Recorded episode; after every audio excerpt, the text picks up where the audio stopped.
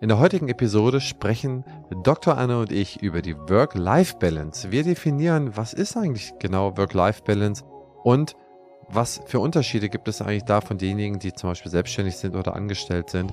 Wie kann man so seine kleinen Oasen bauen, sodass man auch sein hartes Arbeitsleben damit verknüpfen kann, selbst als Angestellter und dergleichen? Ich glaube, das sind viele Tipps in dieser Episode, also sozusagen so Self-Made-Tipps, also nicht unbedingt etwas, was man in jedem dritten Kochbuch sieht, sondern was wir uns selber so zurechtgelegt haben, was uns sehr hilft. Also insofern viel Spaß bei dieser Episode.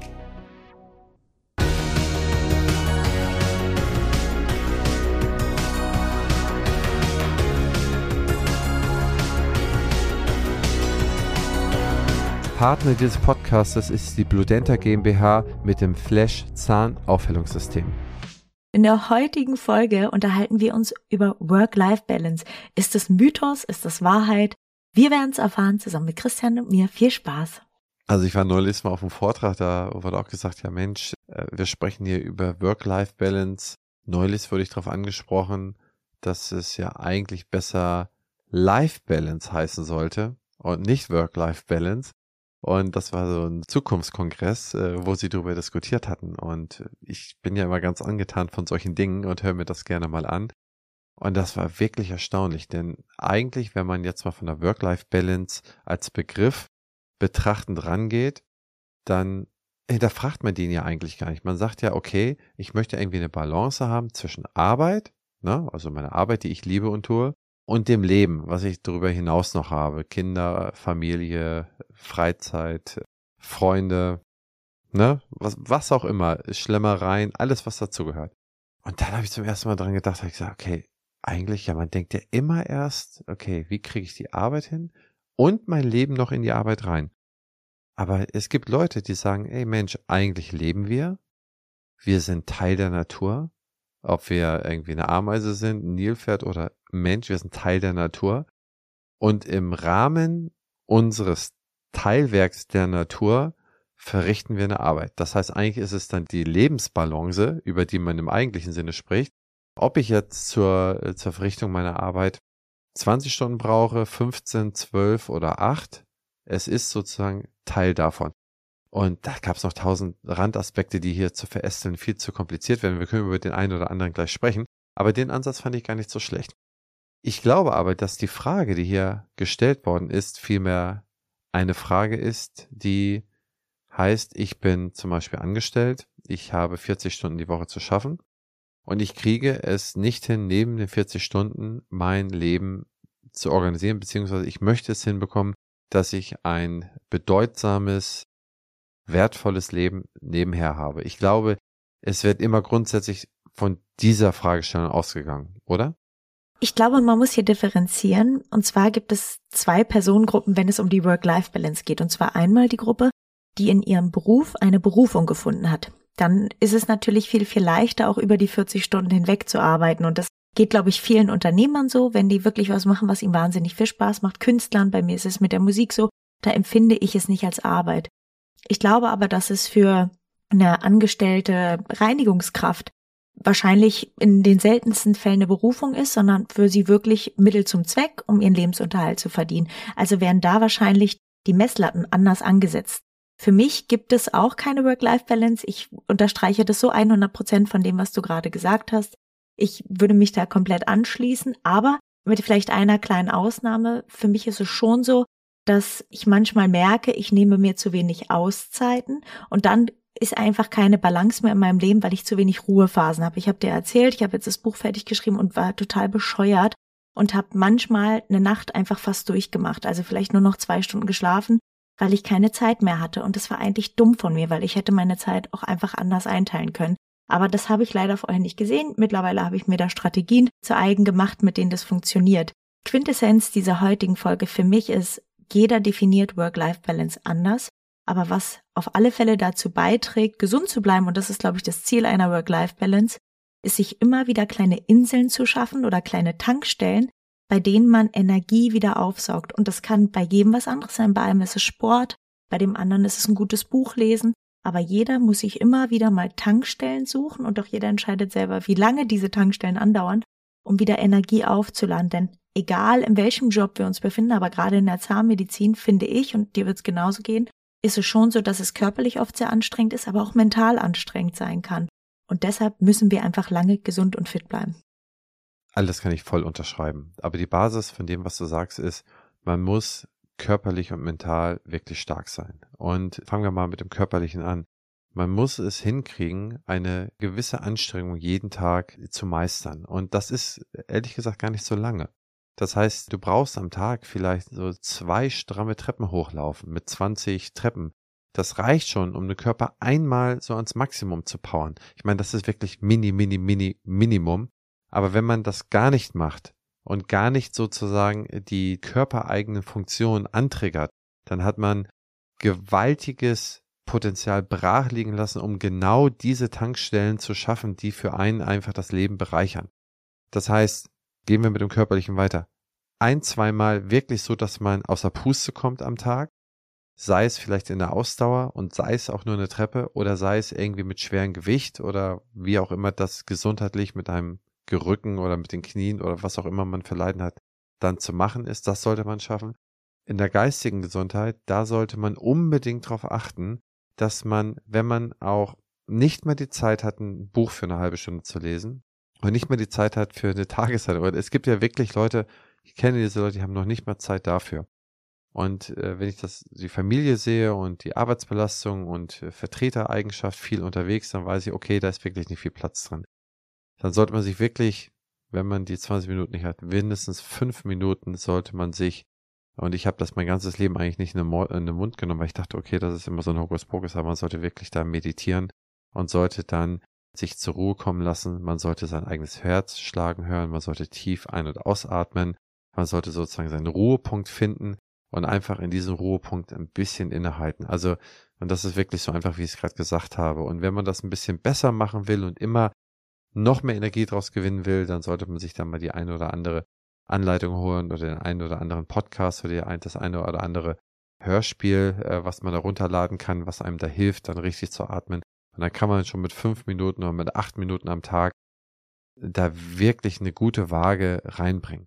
Zu guter Letzt ist es der Schlaf. Das hatten wir auch schon mal in einer Doppelepisode, dass auf jeden Fall der Schlaf sein muss, um äh, als Basis, als Fundament für eine gesunde Work-Life-Balance. Und wenn man diese Sachen, also sagen wir mal Schlaf sieben Stunden plus bisschen meditieren, vielleicht fünf Minuten oder atmen, äh, wenn man so will, vier, fünf Minuten und einmal oder zweimal in eine körperliche Anstrengung kommen, das ist die Basis. Und ab dieser Basis kann man auf 40 Stunden arbeiten und schafft es für sich viel, viel besser, diese Oasen einzubauen.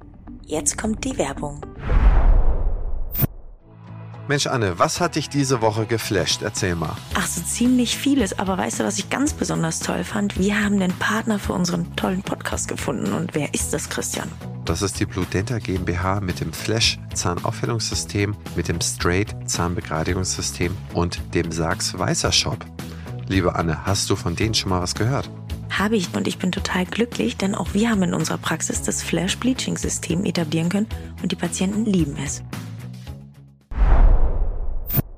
Um noch das zu ergänzen, vielleicht, was auch wirklich, wirklich toll funktioniert, sind bestimmte Routinen und da möchte ich einen Tipp mit euch teilen, der mag sich auch noch Hokuspokus anhören, aber es ist wirklich nicht nur bewiesen, sondern ich kann es auch aus persönlicher Erfahrung teilen. Es gibt das sogenannte Sechs-Minuten-Tagebuch und wenn wir morgens aufstehen und uns bewusst machen, wofür wir dankbar sein können in unserem Leben, und es kann sein, dass die Sonne heute scheint, dass ihr einen tollen Hund habt oder dass das Frühstück lecker geschmeckt hat, wenn ihr euch drei Dinge bewusst macht, für die ihr dankbar seid und mit diesen Mindset, ich hasse das Wort eigentlich, aber mit diesem Mindset in den Tag startet und euch morgens auch mal Zeit nehmt und wirklich eine Routine habt. Also ich kann aber meine teilen.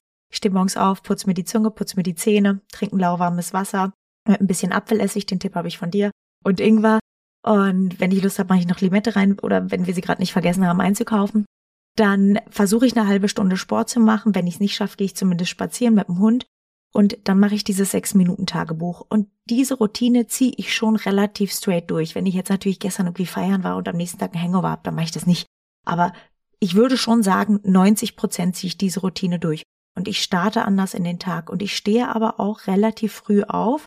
Und es hilft mir, wenn ich so kurz vor Peng aufstehe und irgendwie in 20 Minuten mich schnell, schnell fertig machen muss, ist der ganze Tag für mich total gehetzt. stehe ich um 5.30 Uhr auf, um 6 Uhr auf geht's auch noch, dann habe ich einen ganz anderen Flow und habe das Gefühl, ich habe schon was im Tag geschafft. Und wirklich, da sagst du was ganz Wichtiges, Sport ist so essentiell in einer Zeit, in der Body Positivity wahnsinnig groß geschrieben wird. Und da habe ich auch überhaupt keine Einwände dagegen, es kann jeder machen. Aber es ist nun mal einfach so, dass Übergewicht ungesund ist. Und das hat auch nichts Verurteilendes und das hat auch nichts mit Schönheit zu tun. Es ist einfach ungesund. Und deshalb ist es ganz, ganz entscheidend, egal in welchem Beruf ihr seid, dass ihr darauf achtet, euch auch gesund zu ernähren. Denn das macht ganz viel auch mit eurer Stimmung aus. Wer den ganzen Tag Fastfood futtert und nur Müll isst, der wird zwangsläufig krank werden und wird zwangsläufig auch mental einfach nicht so gut drauf sein. Deshalb ist das, finde ich, auch ein ganz, ganz wichtiger Punkt. Gerade wenn ihr lange Schichten habt, wenig Pausen einlegt, die Pause noch durcharbeitet, nehmt euch die Zeit, auch wirklich in Ruhe zu essen und zu euch zu kommen. Top. Das äh, kann man eigentlich gar nicht weiter ergänzen. Ich kann ja auch vielleicht von meiner Routine Gerne. da ein bisschen berichten. Mein größtes Laster ist das Essen. Ja, ich esse wirklich extrem viel schlechte Sachen und ich esse fast keine guten Sachen. Ich esse sehr viel Schokolade. Ich esse alles, was irgendwie gut schmeckt und süß ist. Stell mir es hin, es ist süß und ich tue es weg. Ne, aber ganz schnell, ja. Und das ist meine Grundregel im Leben. Aber dann weiß ich, okay, ich muss alle anderen Sachen eigentlich ein bisschen überkompensieren. Ich versuche Kälte äh, zu nutzen. Also jetzt zum Beispiel, wir haben die Ostsee in der Nähe, da springe ich in die Ostsee rein alle zwei Tage versuche ich dann morgens ein bisschen Krafttraining zu machen. Das kann man mit Eigengewicht machen, das kann man auch mal mit ein paar Hanteln und so weiter machen. Das ist auch sehr, sehr einfach, also einfach barrierig das zu machen. Dann einmal die Woche versuche ich dann Sauna zu machen, sollte man eigentlich öfter machen. Mittlerweile weiß man aus finnischen Studien, dass Alzheimer um bis zu 50 Prozent weniger ist, zum Beispiel bei den Finnen, die viermal die Woche in die Sauna gehen. Wahnsinn. Also es gibt mittlerweile ein Alzheimer-Medikament, was Alzheimer um 30 Prozent verringert. Weißt du, was das im Jahr kostet? 50.000 Euro kostet das Medikament. Das heißt, du kannst auf der einen Seite A drei, viermal die Woche in die Sauna gehen, hast Alzheimer um 50 Prozent verringert und diese Gedächtniserkrankungen sind mittlerweile die drittmeisten Erkrankungen, also die äh, Kategorie der Welt. Ne? Also man hat kardiovaskuläre Erkrankung Nummer eins, Krebserkrankung Nummer zwei und dann diese Gedächtniserkrankung wie ALS, Parkinson, Alzheimer. Und du kannst diese Hauptkrankheit Alzheimer kannst du um 50 Prozent reduzieren mit Sauna. Krass. Krass. Und Sauna ist cool. Sauna ist super. Genau, und dann, also ich versuche diese Sachen alle einzuhalten, dann versuche ich viel Fahrrad zu fahren, kaum Auto zu nehmen, nur ein Auto, wenn es Not tut.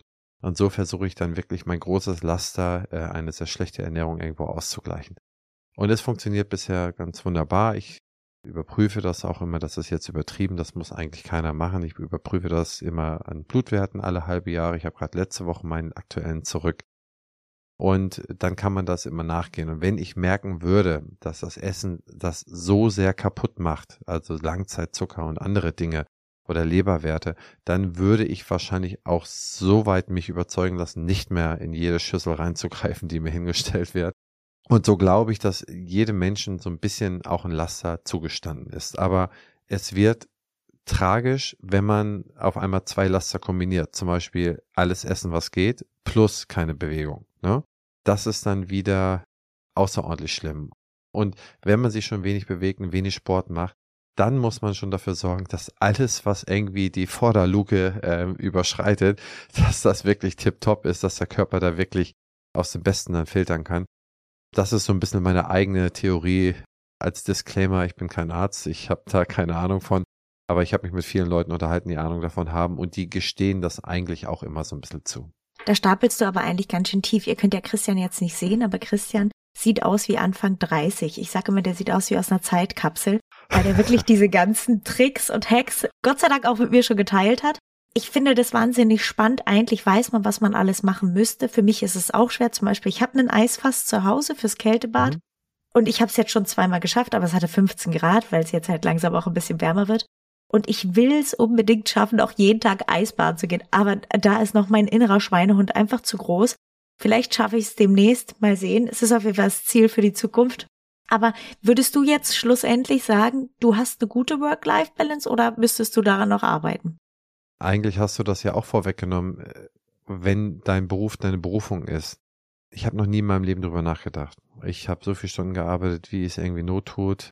Und dann muss man natürlich das soziale Umfeld, muss man da ja auch beachten. Denn da gibt es ja auch sicherlich eine andere Interpretation dazu, was schön ist und was ein Familienleben ist und dergleichen. Das zu managen, das kostet mehr Aufwand, als meine eigene Work-Life-Balance irgendwie in den Griff zu bekommen.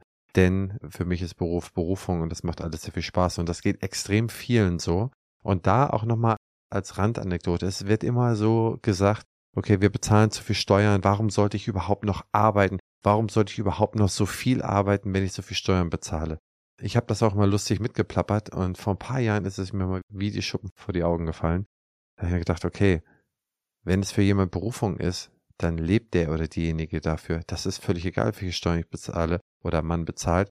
Man würde allein, weil es einen so viel Spaß macht oder weil man das auch braucht als Bestätigung und so weiter, man würde auch so arbeiten. Das heißt, die intrinsische Motivationsschwelle, wenn man die mal erreicht hat, ist eigentlich alles andere drumherum egal. Das müsste man schon sanktionieren, um das runterzuschrauben. Das hat Madonna, glaube ich, mal gesagt. Finde etwas, das dir so viel Spaß macht und was du so gut kannst, was du auch machen würdest, ohne dafür bezahlt zu werden, aber weil du es so gut kannst, wirst du dafür bezahlt.